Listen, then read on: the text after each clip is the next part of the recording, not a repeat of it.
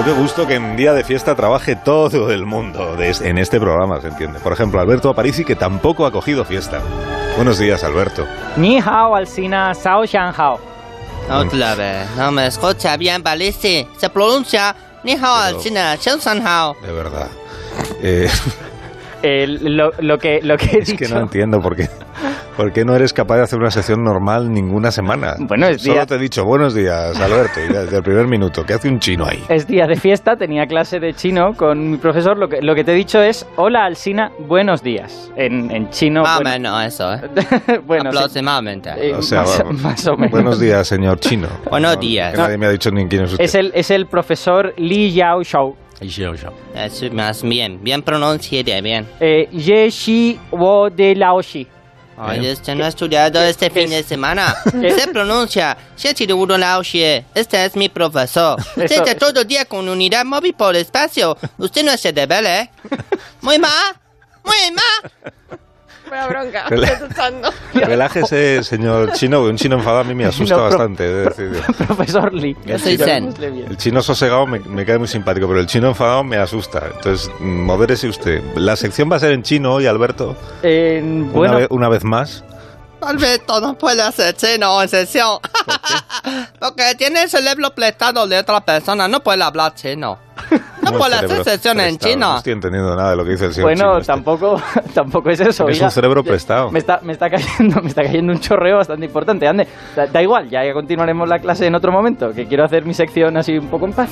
Adiós, Alberto. Eh, ¿Cómo luego, luego le mando mis deberes. Estoy, estoy progresando, ¿eh? ¿Estás, estás echando al chino? Sí, bueno, eh, diciéndole que hablamos luego. Ya, Hasta ya sé luego. decir Adiós, xie, señor xie, chino. que significa gracias. Gracias. Gracias, pues es. sí, adiós, señor chino.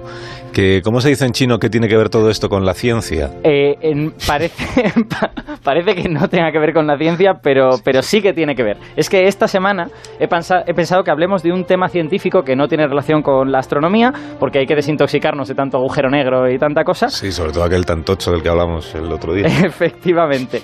Y tenemos un tema muy bonito, que es las familias de lenguas. ¿Y qué tiene que Las ver familias de lenguas. ¿Qué tiene que ver con qué? Claro. Con- Eh, pues con el, con el conocimiento. Esto eh, tiene tanto que ver con la ciencia que la semana pasada se publicó en Nature un artículo muy interesante en el que habla del origen de una de estas familias lingüísticas, que es la familia sino-tibetana. Ah, eso- que viene de los, de los extraterrestres. Eh, no, de verdad. ¿Qué, qué obsesión con los Que ha extraterrestres. dicho que hoy descansamos de agujeros Ah, negros, pero- de naves espaciales y de gemelos astronautas que se alimentan de mala manera en el espacio. Eh, Todo eso está aparcado. Todo hoy. eso está aparcado. Mira que bien. Y hoy hablamos de familia Entonces, lingüística. hablamos de la lengua, del, de familias lingüísticas y del, en concreto de la sino-tibetana. Efectivamente, Vale. porque se ha publicado en Nature este artículo que yo creo que va a marcar un antes y un después en el estudio de esta familia, que es una familia relativamente poco estudiada. Sí, has dicho una palabra muy querida en este programa que es nature. Nature. Nature. Nature o Science, que son las revistas punteras del sector de la ciencia. Ajá. Sí, y uno, claro, tiene bula para elevar cualquier tema, ¿no? Una vez que ha salido en, en Nature, tú ya lo consideras una coartada para poder decir esto es ciencia. Hombre, pues es que es Vale. ciencia, pero, pero eh, un poco de razón tienes. ¿eh? Bueno, tienes suerte porque el tema a mí me parece interesante. A Begoña me Sí, da la no, a mí que me no, gusta pero, mucho, pero... pero yo lo veo. Entonces has dicho que es la segunda familia lingüística con más habitantes, con más hablantes del planeta. Efectivamente, es, Hablantes. es la segunda, no sé, no sé si lo he dicho, se me ha olvidado decirlo, Sí. pero, pero eh, ¿sabes cuál es la primera? Eh, la nuestra. Pues sí, señor, Ah, mira, efectivamente. La familia a la que pertenece el español es la primera. Pero vamos a ir, vamos a ir por partes. Vamos a ir de oca a oca, ya que teníamos un profesor y le he tenido que pedir amablemente que se fuera. Pues voy a traer a otra profesora. Voy a traerte a María Ribes, que es mucho mejor que mi profesor de chino, al menos me riñe menos. Es, es profesora en el Centro Superior de Idiomas de la Universidad de Alicante y la tenemos ya. María, buenos días. Hola, muy buenos días. Gracias por invitarme. Nada. Encantados de contar contigo, María. Eh, hoy Alberto nos ha dicho que quiere hablar de la familia sino-tibetana, pero deberíamos eh, igual empezar por el principio, que es explicar qué diablos es una familia lingüística. ¿no? Efectivamente. Creo yo que deberíamos empezar por ahí. Sí, es un conjunto de lenguas que están relacionadas entre sí por su genealogía o su filogenia. Ujú. Vamos, que están emparentadas. Son lenguas hermanas, por así decirlo, tienen elementos comunes y todas tienen un origen común, una, proto- una protolengua de la que serían hijas, por eso la denominación familia. ¿Y cuánto tiempo puede hacer que se hablaban esas protolenguas? Bueno, en el, precisamente en el artículo que tú has traído hoy, con muy Ah. buen criterio, se habla de, de la hipótesis del origen de la familia sino-tibetana, que, bueno, se ha demostrado empíricamente que estas lenguas, sobre todo la nuestra, la indoeuropea, se expanden en el Neolítico, desde las estepas del sur de Rusia, desde India hasta Islandia, con algunas excepciones geográficas. Y claro, lo que se estudia en la lingüística comparada es el momento de diversificación, cuando esas lenguas primigenias se separan, se desgajan y dan lugar a las, di- a las diferentes lenguas que han llegado hasta hoy en día. Mm, Y para que yo me haga una idea, entonces, la lengua que estamos hablando nosotros, que es el español, Sí, Sí. también pertenece, hemos dicho, a una de estas familias, ¿no, Alberto? exacto. El español forma parte de una familia que se llama indoeuropea. Indoeuropea. Y esta es la familia más con más hablantes del mundo, ¿vale? Incluye casi todas las lenguas de Europa, no todas, eh, pero también hay va- muchas lenguas en Oriente Medio, por ejemplo, el kurdo, el persa, la lengua oficial de Irán, y en la India tiene el hindi, que lo hablan un montón de personas, el bengalí en Bangladesh, o sea que se extiende, eh, como ves, a lo largo de pues prácticamente la mitad de Asia. Todas estas lenguas son familia indoeuropea. Efectivamente. Como la nuestra. Dices, Y el francés, pues también. Eso es. Espérate, espérate que además creo que puedo hackear unas cuantas emisoras No, de radio hacke- Hackear no es para- una cosa bonita. para, para escuchar algunas de estas lenguas Y indoeuropeas. sintonizar, ¿qué te cuesta decir sintonizar en lugar de- Esto es griego. Hindi. Me está estropeando. Ah, eso era francés, creo. Ay, sí, es que no me funciona muy bien el aparato este, yo creo. Bueno, da igual. Sintonizador igual. un poquito viejuno. Sí, igual, igual debería no, no jugar más con este aparato. Pero todas estas lenguas que acabamos de escuchar en tu pésimo sintonizador, todas son lenguas muy diferentes. Entonces, me tenéis que explicar qué tienen en común para que podamos decir son todas de la misma familia, que es la indoeuropea. Hmm. María, Pues ¿qué, sí. qué- qué nos puedes decir al respecto? Yo no me- creo que me voy a echar al lado un poquito. Bueno, la familia indoeuropea en realidad es un filo, siguiendo esta nomenclatura de la biología, es una familia de familias, es como una superfamilia. Comprende unas 140 lenguas y, bueno, como has dicho tú, es la primera más hablada en el planeta, tiene unos 2.500 millones de hablantes. Y de, bueno, tiene diferentes familias, por ejemplo, la armenia, la albanesa, la eslava, la griega y la itálica, en la que están las lenguas románicas, entre las que está el español. Y aunque ahora son muy distintas, ya en el siglo XVIII hay un hombre que tenemos que citar, que es William Jones, que él dejó constancia en un libro sobre la lengua sánscrita. Ajá. Que es una lengua de la Una- India. Eso es, él conocía griego y latín y en un viaje a la India estudió sánscrito y se dio cuenta de que había muchas similitudes. Él la describió, la sánscrita la describió como una lengua más perfecta que el griego y más copiosa que el latín, fíjate. Joder. Y hay, te voy a poner unos ejemplos que son muy famosos en todas estas lenguas. Por ejemplo, la palabra madre, ¿vale? En sánscrito se dice matar, en griego meter, en latín era mater. Ah. En tocario, que es una familia que está hoy extinguida, se hablaba también en, en China, es indoeuropea, pero estaba en el centro de China. En el centro de Asia, sí, se extinguió. Hmm. Es, ahí se dice maker, en irlandés mother, en alemán Mutter, bueno, en inglés mother, ¿ves? Es una, es una de las similitudes, pero la más famosa, la que se comenta siempre en clase, es padre.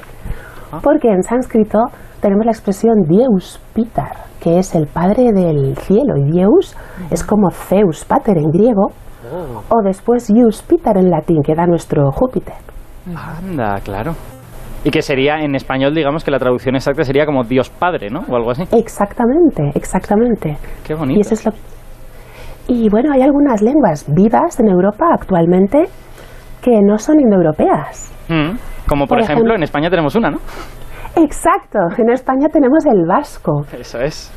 que hay, bueno, es un filón para la investigación. Se, tiene una afiliación dudosa, pero se ha querido relacionar con el líbico bereber y, y con el íbero, de la lengua ibérica de la península. Me parece muy interesante todo esto que estáis contando sobre la familia de lenguas eh, indoeuropea, pero eh, tú habías empezado hablando de la sinotibetana, que Eh, es de la que creo que querías eh, decir alguna cosa. Eh, efectivamente. O sea, el artículo de Nature habla de la sinotibetana, no de todo esto que me estáis contando. Sí, pero es ¿Por qué como- jugáis al despiste conmigo? Es un poco la pregunta.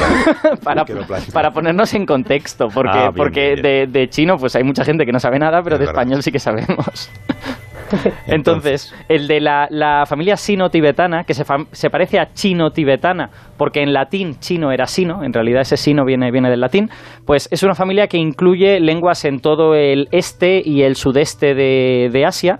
Incluyen, por ejemplo, todas las lenguas chinas, ¿vale? Que aunque se les llame a todas chino, en realidad son lenguas diferentes, que no se entienden entre sí, el mandarín, el cantonés, el buyú, eh, y además toda una serie de lenguas menos conocidas que se hablan en zonas montañosas de la India, de China y de Myanmar también, de las cuales las más importantes son el birmano, que es la segunda más hablada después de los dialectos chinos, y el tibetano, que se habla en el Tíbet. Vale, ¿Y, y las novedades o los descubrimientos, los avances o lo que más vamos sabiendo sobre la familia de lengua chino o sino tibetana, ¿cuáles son? O sea, la revista Nature, ¿qué más cuenta sobre este asunto? Hmm. ¿Quién se ha leído el artículo? ¿Tú o María? María. María, seguro, claro. María. Yo he mirado las, las figuras que tienen colores y eso me, me gusta. Qué barbaridad. No, lo has explicado muy bien, Alberto. La, la palabra sino, de sino-tibetana, como has dicho tú muy bien, viene del, del latín, porque el nombre de China fue conocido en Europa a través de Persia y de la India en la época en la que Alejandro Magno se lanzaba a la conquista de Asia, en el siglo IV antes de Cristo. Ja.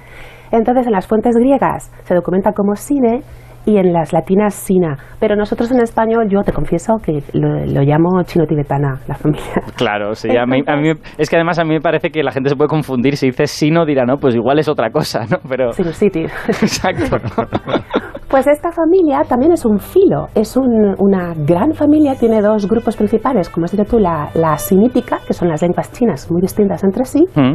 y la tibeto-burmana o tibetano-burmana, que apenas ha sido estudiada en la lingüística occidental. Por eso este artículo es tan importante, es un punto de inflexión muy importante en el estudio de esta familia lingüística que es prácticamente desconocida. Hay muchos grupos étnicos en esa zona que tú has mencionado Mm. y están todas juntas como en un cajón desastre y no, no están bien clasificadas. De hecho, a mí me, o sea, me, me llama mucho la atención que las lenguas más conocidas y las más habladas de esta familia son las sínicas, las chinas, pero cuando ves la figura 1 del artículo, la, la- Sí. la rama sínica es una rama pequeñita y realmente todo el grueso del artículo está en clasificar la rama eh, tibetana, la, la tibetano-birmana, ¿no?